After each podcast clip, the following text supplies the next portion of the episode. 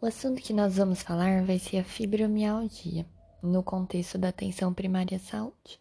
A fibromialgia ela é uma condição comum na prática clínica e ela é caracterizada por uma percepção dolorosa central aumentada. Eu tenho dor muscular difusa, crônica, além de três meses.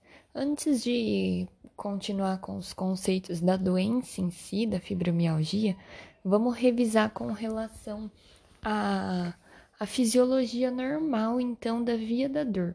A via da dor, a gente sabe que a gente tem a parte ascendente, que ela é excitatória, ela recebe o estímulo doloroso como algo realmente nocivo e é mediada por glutamato e substância P.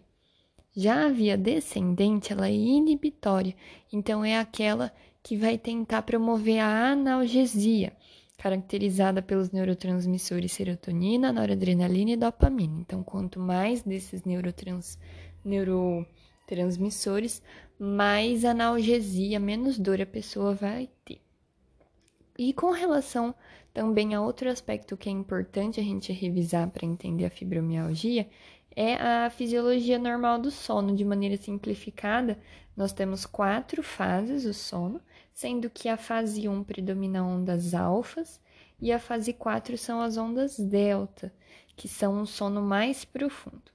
Então, continuando a falar das caracterizações da fibromialgia, consiste em uma patologia não autoimune, não inflamatória, não sequelante. Igual eu falei, eu vou ter uma percepção dolorosa central aumentada, eu tenho associação maior no sexo feminino, pacientes portadores de doenças crônicas e distúrbios funcionais. A substância P e o glutamato, que são provenientes da via ascendente excitatória, estão aumentadas, já a via inibitória está reduzida, amplificando os sinais de dor, que são difusas, essas dores são difusas, ou seja, entre extraarticulares, musculares também, e crônica, acima de três meses de duração. Uma coisa que é importante falar é que eu tenho, além dessa questão da dor, eu tenho mais, é, mais características importantes, como dificuldade de concentração, raciocínio prejudicado, alterações de humor, é bem importante.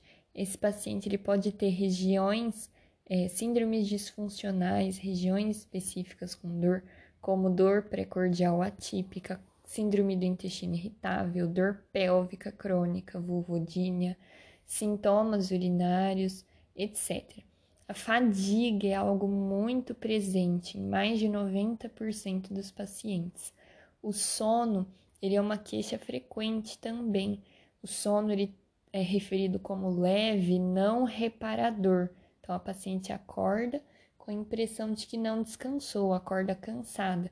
Isso se deve a uma inserção de ondas alfa dentro da fase 4, que é aquela que predomina as ondas delta.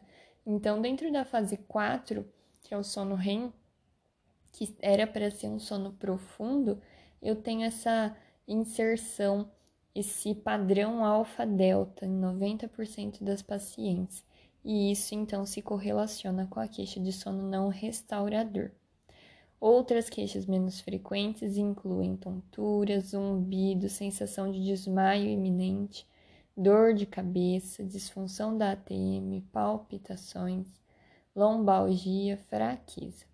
Portanto, fibromialgia se trata de uma síndrome, não uma doença isolada.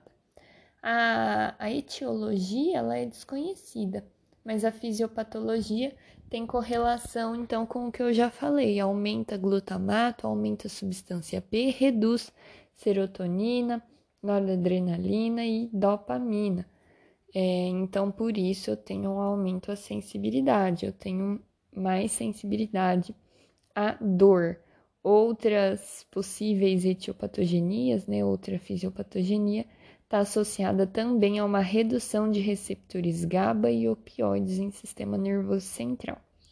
Eu tenho um quadro de ampliação de sensibilidade que pode ser caracterizado como dor persistente, hiperalgia e alodínia. Alodínia é aquela dor para estímulos que em pessoas normais não são dolorosos. Então, por exemplo, a sensação do vento batendo no rosto, escovar o cabelo, todas são sensações que não trazem dor, mas no paciente com alodínia isso dói. Existem critérios mais antigos para você é, definir a fibromialgia que vão levar em consideração os tender points. Atualmente, os novos critérios eles não consideram obrigatórios esses tender points para você definir clinicamente, porque o diagnóstico ele é clínico de fibromialgia, né? Não necessariamente você precisa ter tender points de critério diagnóstico. Eles não entram. Mas num, num contexto mais tradicional, e é bem frequente isso mesmo, a gente leva em consideração. O que, que são esses tender points? São pontos dolorosos à palpação. Eles são 18 pré-estabelecidos e hum, eles vão estar presentes pelo menos 11 no paciente fibromialgico, sendo eles é, difusos acima, abaixo da cintura, lado direito e esquerdo do corpo. O esqueleto axial deve estar acometido. Então, os principais diagnósticos de fibromialgia incluem a síndrome miofascial e a síndrome de fadiga crônica. No entanto, para a gente ter o diagnóstico certeiro mesmo, de acordo com os novos critérios da Sociedade de Reumatologia, a gente leva em consideração dois índices, duas escalas. Primeiro que é o índice de dor generalizada, o IDG. O IDG ele vai solicitar para o paciente, para paciente que ela, ela faça um X numa tabela que contenha regiões do corpo que ela possivelmente tenha tido dor na última semana anterior à consulta. Então, ela vai marcando se ela teve ou não dor. E o outro parâmetro, outra escala, é a escala de gravidade dos sintomas. E aí a pessoa vai marcar é, com relação à fadiga, sono não reparador e sintomas cognitivos. Qual foi essa gravidade de 0 a 3? E aí, para eu fazer o diagnóstico, eu tenho um índice de dor generalizado, um IDG, maior ou igual a 7, mais uma escala global de dor, uma EGD, maior ou igual a 5. Ou ainda, eu tenho um IDG entre 3 e 6, mais uma escala global de dor maior ou igual a 9. Então, vão ser esses o, os critérios para a gente. Os exames laboratoriais, igual eu falei, eles são normais na fibromialgia, exceção de alguma comorbidade. Então é importante pedir para você descartar, por exemplo, o hipotireoidismo, alguma alteração associada à fraqueza muscular, dosar CPK, aldolase, etc. Com relação ao tratamento, os principais objetivos vão ser minimizar a dor, restaurar o, a amplitude de movimentos, flexibilidade, melhorar a qualidade de vida e você fazer um trabalho educativo com o paciente. O uso de analgésicos comuns, do tipo paracetamol ou Zymes, ele não é efetivo nessas pacientes. Com relação ao tramadol, analgésicos opioides fracos, ele pode ser utilizado principalmente nos quadros agudos, mas há muitas controvérsias ainda. Dentre os tratamentos mais efetivos, é, a gente tem como destaque os antidepressivos, especialmente os ISRS, como sertralina, fluoxetina. Efeito deles diminuem o apetite, a duloxetina, que é um dual, que é um dos melhores que existe, existem, e os tricíclicos, como a amitriptilina, efeito colateral, aumenta o apetite. Também existem os relaxantes musculares, como a ciclobenzaprina.